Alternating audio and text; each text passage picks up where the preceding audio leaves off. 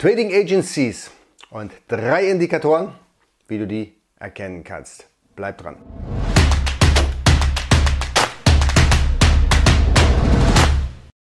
Hallo und herzlich willkommen. Mein Name ist Jens Lindner und du bist hier auf AMZ Pro. Hier geht es vor allem nämlich um die Produktion in China und den Import in die Europäische Union.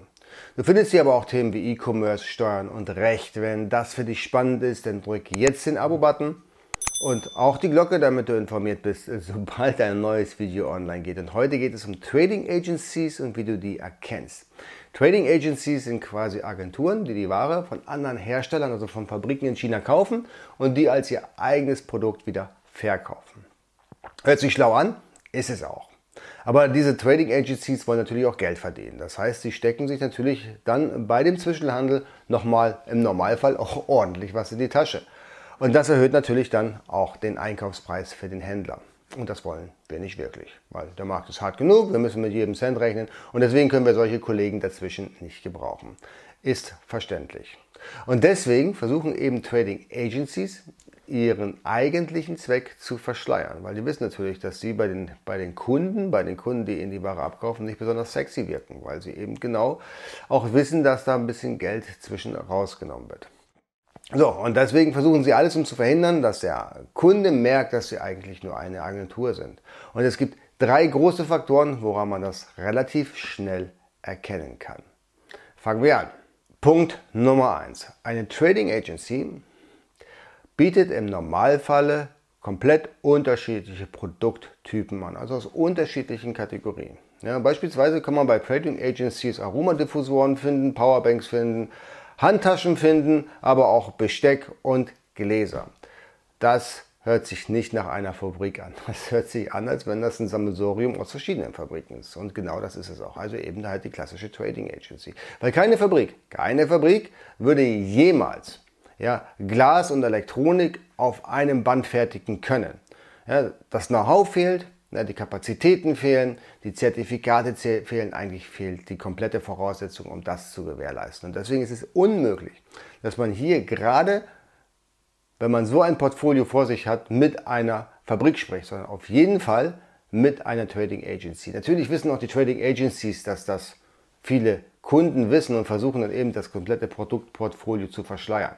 Also wenn man sich nicht sicher ist, ob es eine Agentur ist, dann sollte man ein bisschen tiefer in Alibaba reingehen und gucken, okay, was bietet der eigentlich noch so an? Ja, welche Kategorien hat er noch im Portfolio? Und wenn man dann plötzlich merkt, okay, das geht schon ziemlich weit auseinander, dann ist es eine Agentur. Okay, also ob das nun schlimm ist oder nicht, ist eine ganz andere Geschichte, aber wir wollen natürlich wissen, mit wem wir sprechen. Ja, wir müssen ja wissen, okay, arbeiten wir jetzt gerade mit der Fabrik zusammen oder haben wir eine Agentur? Agenturen haben natürlich auch einen unfassbar großen Vorteil. Aber das, was da der Vorteil ist bei der Agentur, das thematisiere ich in einem anderen Video. Hier geht es nur darum, wie man sie erkennt. Also, viele unterschiedliche Arten von Produkten. Ziemlich sicher, das ist eine Agentur. Punkt Nummer zwei, die Adresse.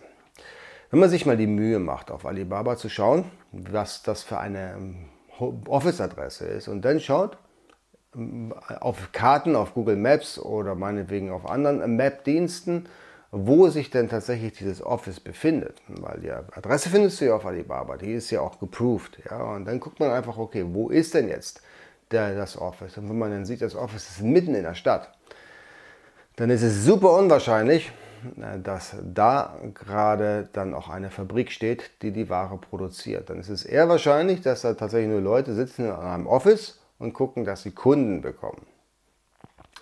Wenn man seinen Kontakt darauf anspricht und sagt, hey, dein Office ist ja gar nicht in einem Industriegebiet, das ist ja mitten in der Stadt, dann wird er das zugeben. Ja, er ist ertappt, was soll er denn anderes sagen? Aber was er argumentieren wird, in 99% aller Fälle wird sagen, ja, unser Office ist unser Stadt, in der Stadt, aber unsere Fabrik ist außerhalb der Stadt.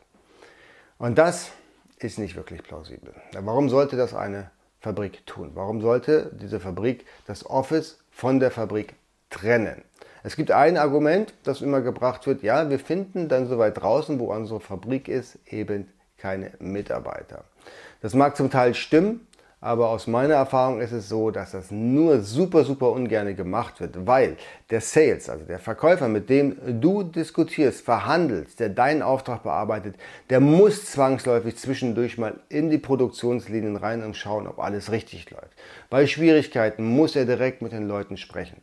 Und deswegen ist es super, super unangenehm für einen, für einen Hersteller, das Sales Office und die Produktionslinien räumlich getrennt zu haben. Das ist komplett unschick und wird nur sehr, sehr ungerne gemacht.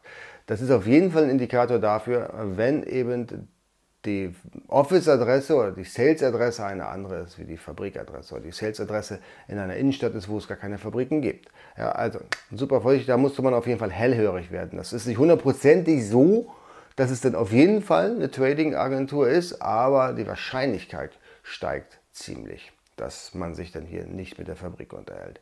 Also genau schauen, okay, Adresse abgleichen, wo ist die Adresse, passt das oder passt es nicht. Und da gibt es noch einen Punkt, beispielsweise wenn man sagt, okay, man kauft Elektronik ein und man unterhält sich gerade mit einer angeblichen Fabrik aus Guangzhou, da kann man auch schon ein bisschen vorsichtig sein, weil Guangzhou ist nicht berühmt dafür, Elektronik herzustellen, das ist eher Shenzhen.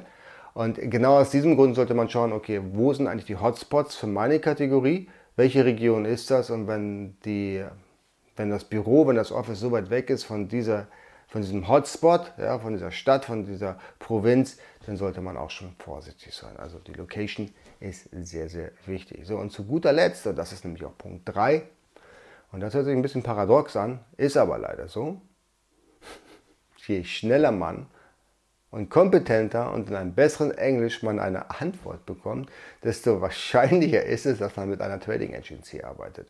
Weil der Grund ist ja ganz klar. Eine Trading Agency, die verdienen ihr Geld damit, dass sie Kunden gewinnen. Und Kunden gewinnen damit Kommunikation und mit schnellen Antworten. Ja, man baut Vertrauen auf, indem der Kunde auch in der Lage ist, das, was man da schreibt, auch sofort zu erfassen und zu verstehen. Wenn das Englisch eben nicht so optimal ist, dann hat man da oftmals auch Schwierigkeiten und Missverständnisse.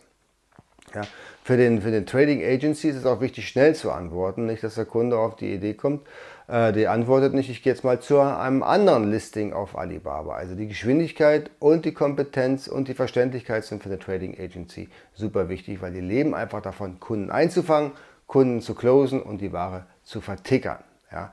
Eine Fabrik, die lebt eigentlich davon, große Kunden zu angeln und die mit großen Aufträgen zu beglücken. So. Und da muss man im Normalfall nicht so gut Englisch können. Man reagiert auch nicht so schnell, weil man erkennt vielleicht schon in der ersten Anfrage, oh, hier, hier handelt es sich um einen wirklich kleinen Fisch und der wird erstmal nachgelagert beantwortet, wenn ich wirklich nichts anderes zu tun habe. Und äh, bei Großkunden, mit denen hat man eh schon gute Geschäftskontakte. Und das Lustige ist, Großkunden bei Fabriken können auch Trading Agencies sein. Das heißt, wenn man mit Trading Agencies verhandelt, dann ist man eigentlich direkt in den Status des Großkunden und wird dann bei der Fabrik auch ernst genommen. Aber wie gesagt, das kommen wir oder da kommen wir dann nochmal in einem späteren Video zu. Je schneller eine Agentur antwortet, je kompetenter und in einem guten Englisch die Wahrscheinlichkeit, dass man hier an eine Trading Agency gelangt ist, ist ziemlich. Und deswegen äh, sollte man hier aufpassen und schauen, okay, will ich eigentlich mit einer Trading-Agentur zusammenarbeiten oder bestehe ich eigentlich darauf, auf den Lieferanten zu arbeiten, mit dem Lieferanten zu arbeiten?